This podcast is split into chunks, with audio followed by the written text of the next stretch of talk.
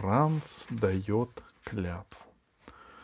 Каждую субботу Франц навещает бабушку в доме престарелых. В последний раз, когда Франц вернулся от бабушки, мама сказала, «Тебя Габи ждет в твоей комнате». «Зачем?» — удивился Франц. «Ведь по субботам и воскресеньям Габи и Франц не видятся. Вполне достаточно того, что они неразлучны с понедельника по пятницу». Мама сказала, «По-моему, с ней что-то не так». Франц пошел к себе.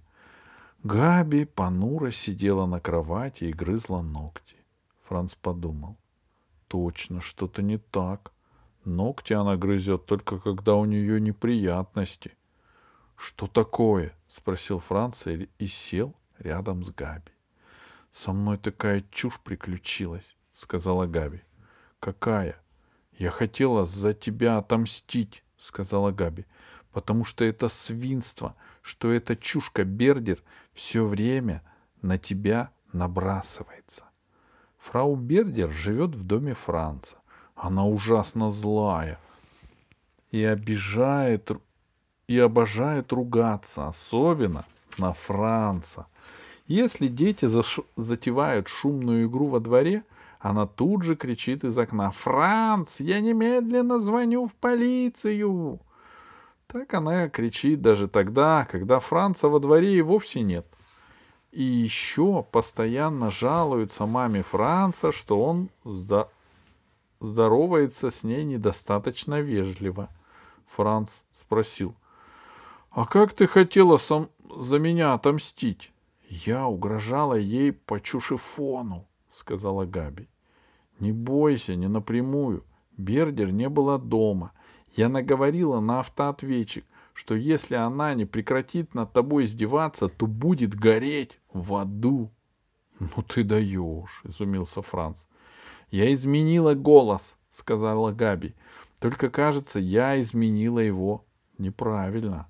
— Она тебя узнала? — спросил Франц. — Нет, — Габи опять принялась грызть ногти. — Она думает, что это был ты. Я выносила мусор и слышала, как она рассказывает об этом дворничихе. «Ну, вообще супер!» — сказал Франц. Но на самом деле он не очень рассердился. Он привык к тому, что фрау Бердер его несправедливо обменя... обвиняет. Одним обвинением больше, одним меньше — это уже не важно. «Она наверняка нажалуется твоей маме», — сказала Габи. Франц пожал плечами. «Ну и пусть». Скажу маме, что это не я звонил, она мне поверит. И не важно, что говорит Бердер. Габи кивнула, а потом сказала. Только нельзя говорить твоей маме, что это была я, а то она все расскажет моей маме, и меня на две недели оставят без карманных денег. Поклянись, что ты меня не выдашь.